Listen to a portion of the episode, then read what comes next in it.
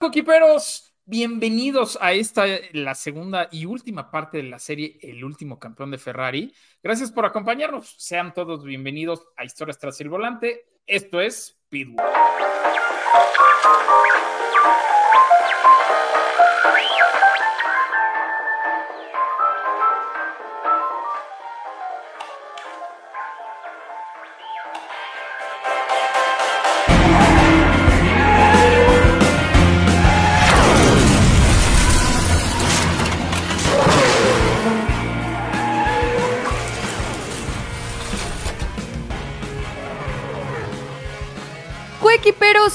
Felicidad estar otro jueves de historias tras el volante con todos ustedes. Yo sé que se quedaron picadísimos con la parte número uno eh, de Kimi Raikkonen, porque además nos quedamos, eh, haciendo un pequeño resumen, en que Kimi se retira de la Fórmula 1 y se va a correr rally, como lo quiero hacer en mi vida, ¿se acuerdan? Que les platiqué en el otro episodio.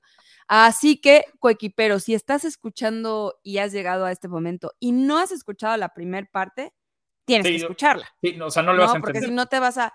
A lo mejor sí, pero vas a decir, ¿cómo? ¿Qué pasó? ¿Cómo? Sí. ¿Dónde estuvo su campeonato del mundo? ¿Dónde peleó con Hamilton O sea, y Alonso? O sea, a lo mejor sí lo entiendes, pero es como si ves eh, eh, Rápidos y Furiosos 7 y no viste la 6, pues no le vas a entender. O, o después es como si viste La Risa en Vacaciones 36, pero no viste la 35, pues no, no le vas a agarrar. Entonces, vete a, a Spotify, busca Historias tras el volante y ahí va a estar la primera parte. O a tu plataforma favorita, ¿eh?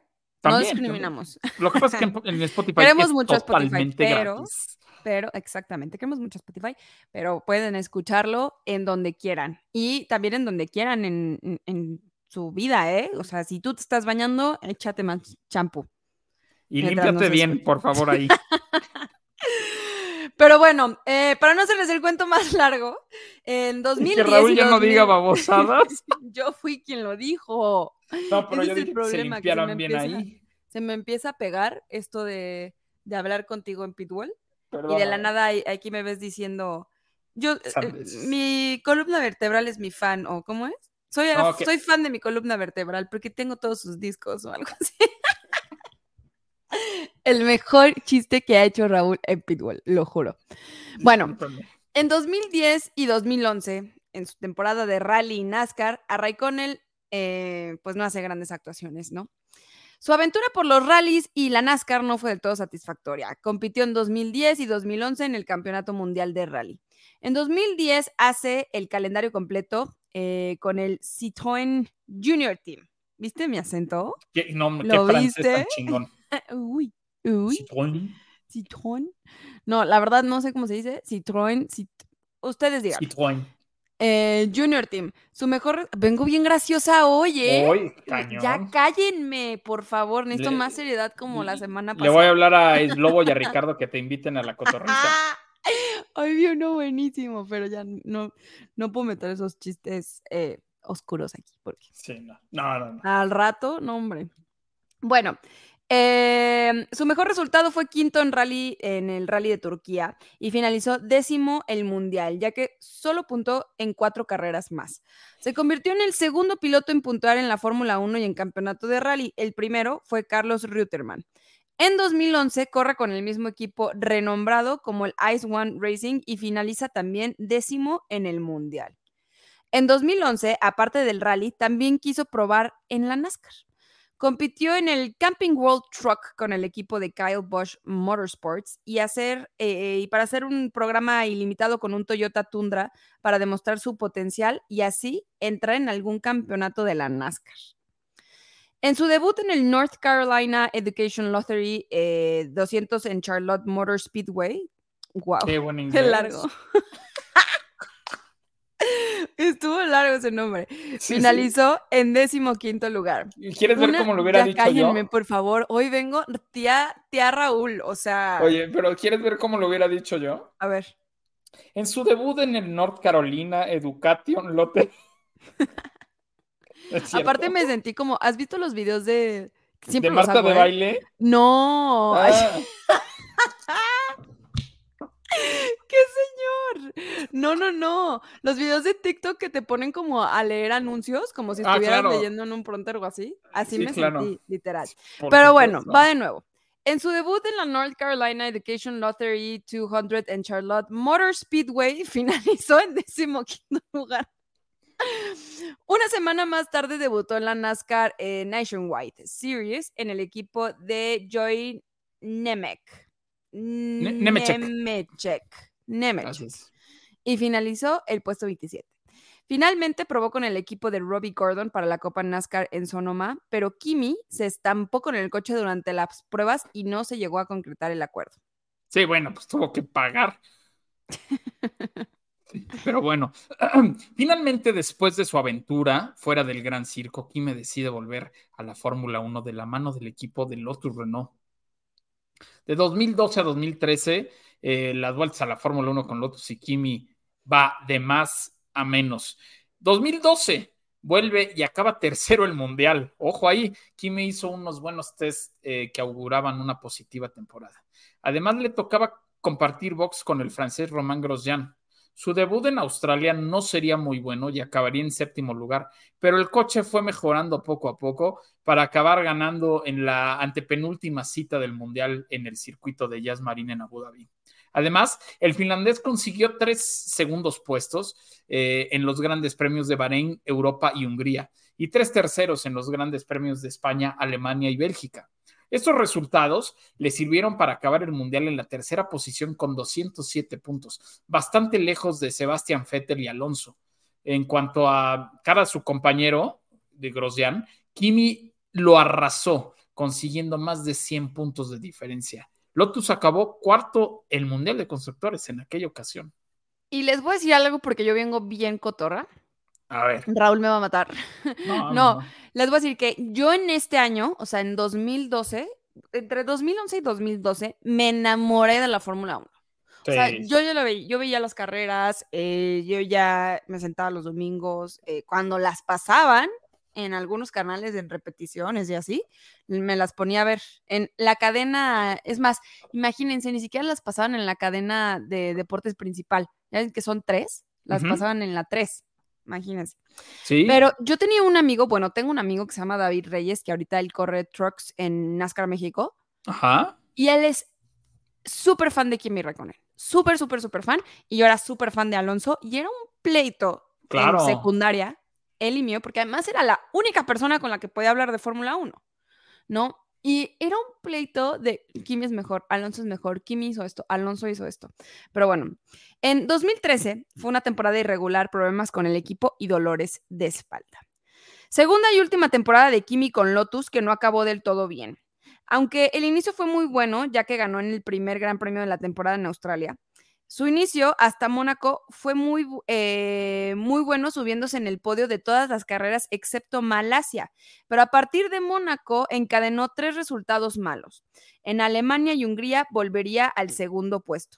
En, en Bélgica y Italia volvería a encontrar malos resultados y aparecerían los dolores de espalda que a pesar de ellos le permitirían visitar el podio por última vez esa temporada en Singapur y Corea. Yo tengo una foto, se la subí el otro día a Instagram. Yo tengo una foto viendo este Gran Premio Corea. Sí, sí, sí. hace- Literal, sí, este gran premio. literal. Sí, sí, En. Japón y India quedaría quinto y séptimo, y en Abu Dhabi abandonaría. Los dos últimos gran premios no los corrió porque Lotus no le había pagado algunas nóminas y lo aprovecharía para operarse de la espalda. Le sustituiría otro finlandés, Heikki, y durante el Gran Premio de Singapur se anunciaría ajá. Kovalainen.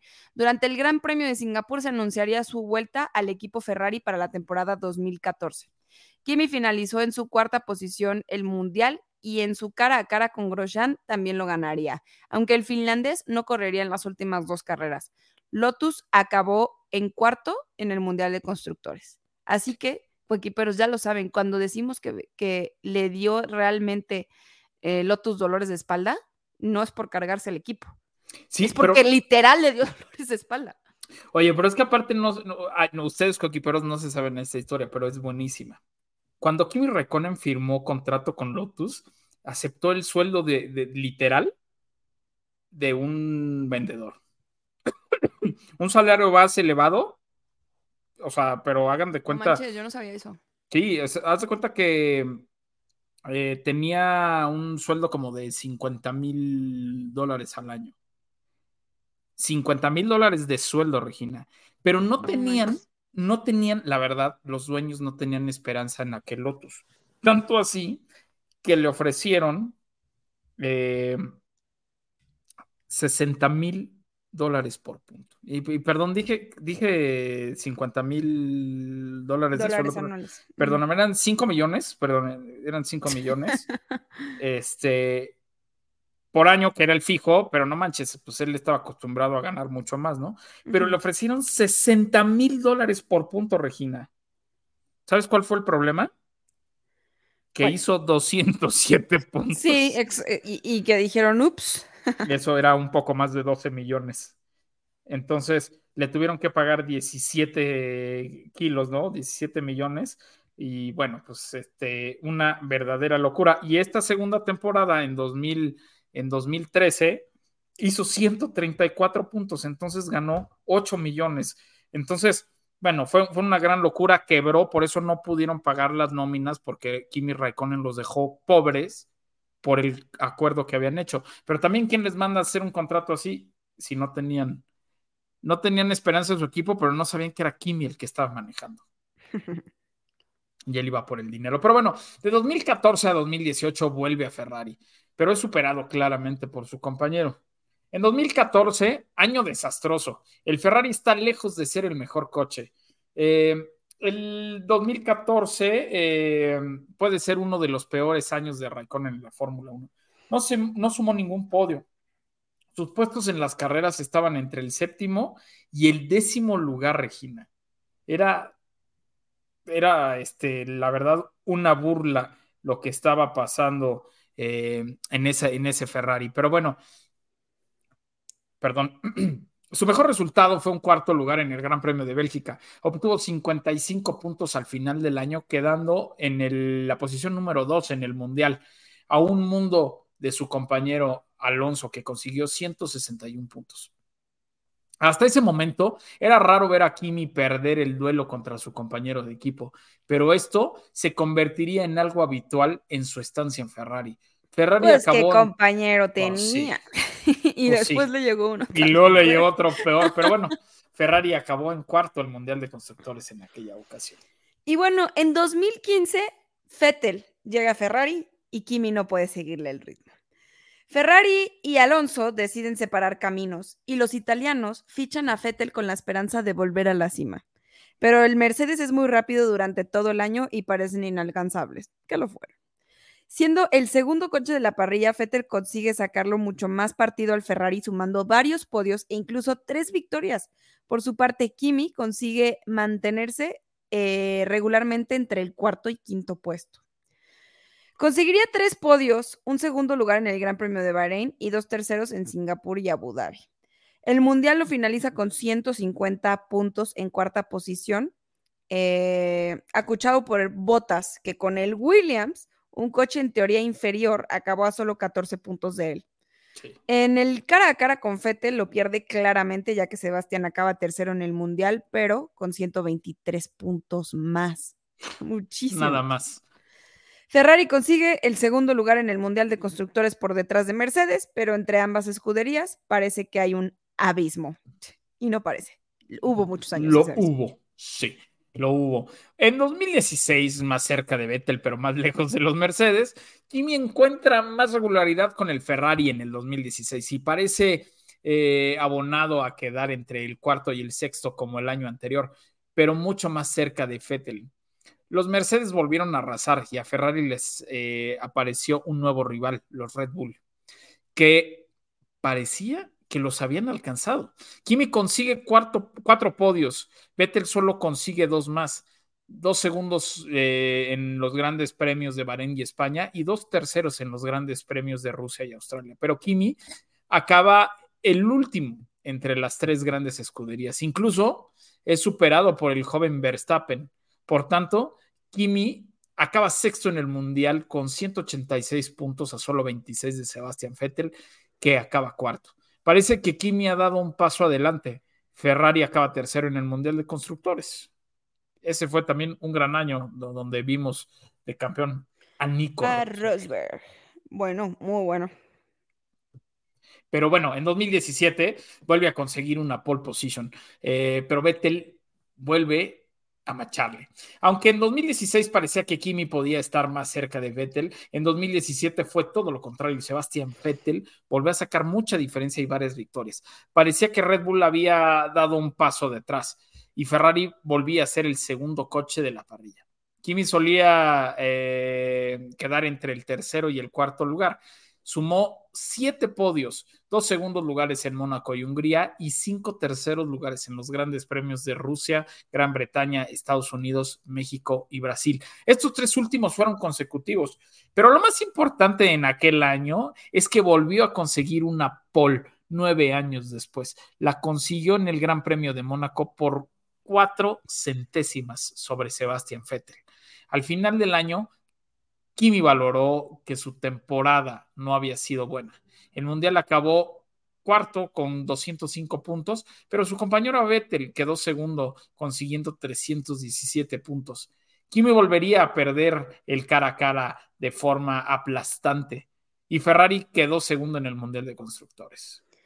Y bueno, el 2018, su último año en Ferrari, en donde consigue una victoria cinco años después.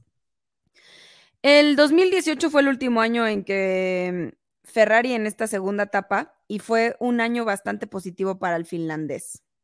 Aunque Vettel volvió a estar muy lejos, Kimi consiguió el tercer puesto del Mundial después de una dura batalla con Bottas y Verstappen, que tenía coches con prestaciones bastante parecidas, incluso Bottas con un coche superior.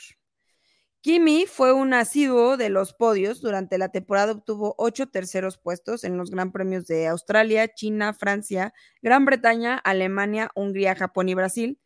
Tres segundos puestos en los Grandes Premios de Azerbaiyán, Austria y Italia.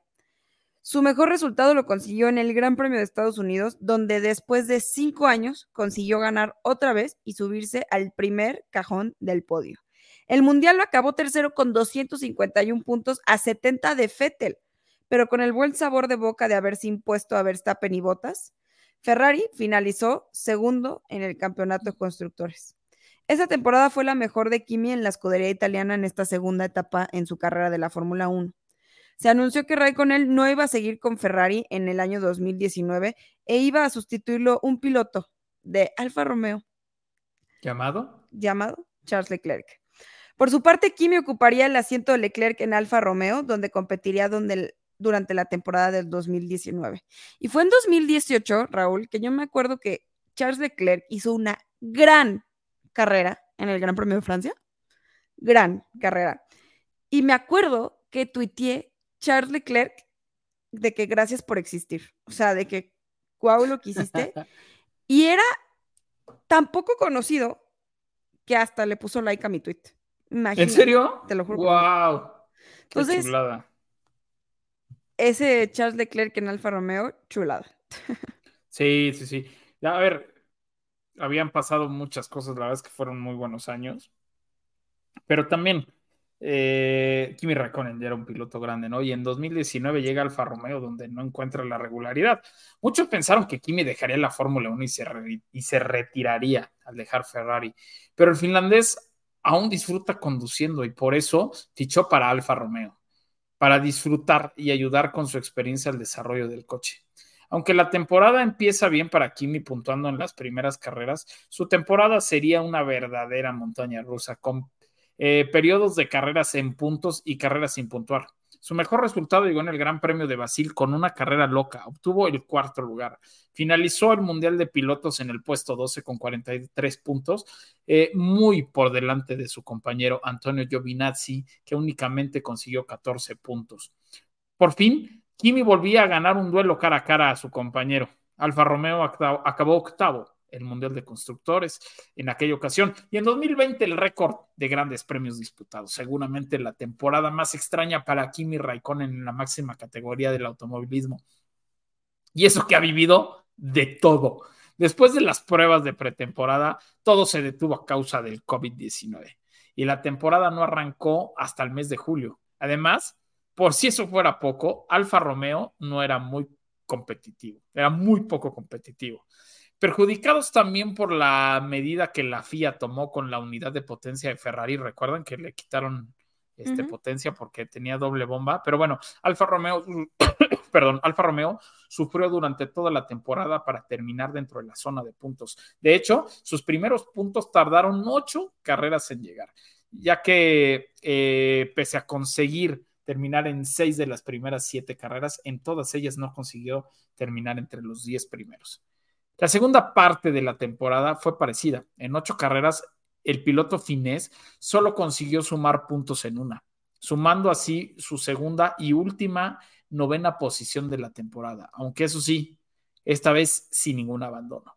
Al final de la temporada, Kimi Raikkonen solo fue capaz de sumar cuatro puntos, los mismos que su compañero de equipo Antonio Giovinazzi. Después de muchos rumores sobre su futuro, al igual que ha sucedido durante las últimas tres o cuatro temporadas, el piloto finés firmó su renovación con Alfa Romeo y selló su continuidad en la Fórmula 1 como mínimo hasta finales de 2021. Y que también Raúl, o sea, hay que decirlo, fue cuando empezó a tener todas estas entrevistas en donde le decían que qué objetivo tenía y su objetivo era disfrutarlo. Correr porque le gusta correr, ¿no? Sí. El 2021 fue su año del adiós.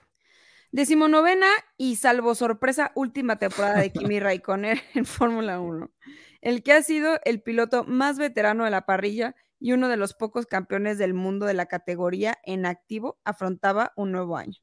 El tercer junto a Alfa Romeo, cuarto si sumamos la temporada de 2001 junto a Sauer. El finlandés comenzó el año esperando una vez eh, que comprobó que Alfa Romeo había aumentado la competitividad en comparación a la temporada anterior. Sin embargo, rápidamente vio que no iba a ser una tarea fácil, a pesar de que fue capaz de sacar un resultado en una complicada carrera pasada por Aguanímola, antes de que los comisarios invalidaran su resultado en una polémica sanción que obligó a los comisarios a buscar precedentes incluso en otras categorías.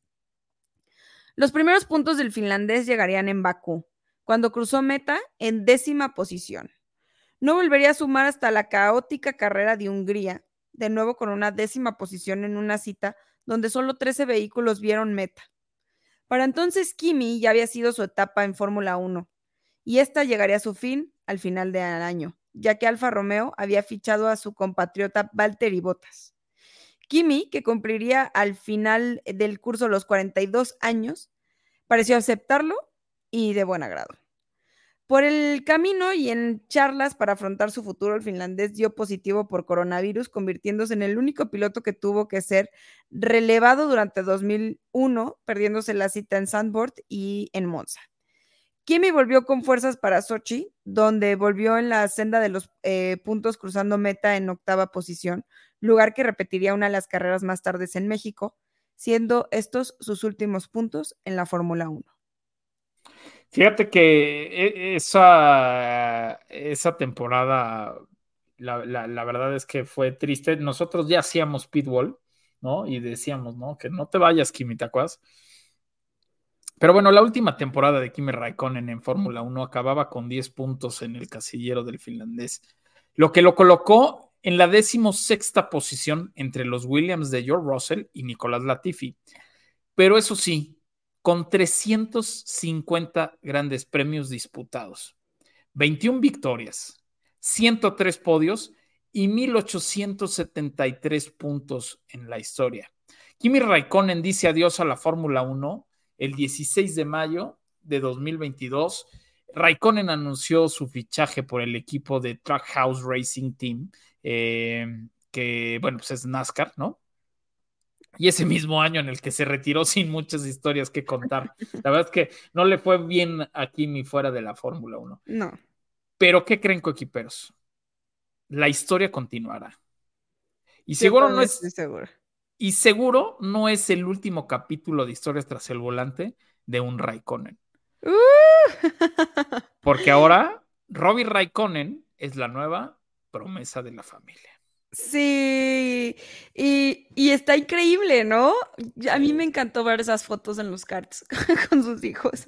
Está cañón, está cañón. Y, la verdad es que eh, Gino Rosato, que es una persona eh, que está dentro de Ferrari, eh, lo he visto en dos o tres entrevistas. Aparte de ser famosísimo, Gino, siempre de, del, del, único piloto que echa flores es de Robin. O sea, hmm. dice, está cañón. O sea, entonces seguramente lo veremos. Hoy está muy chico, ¿no? Pero quizá y, cuando se...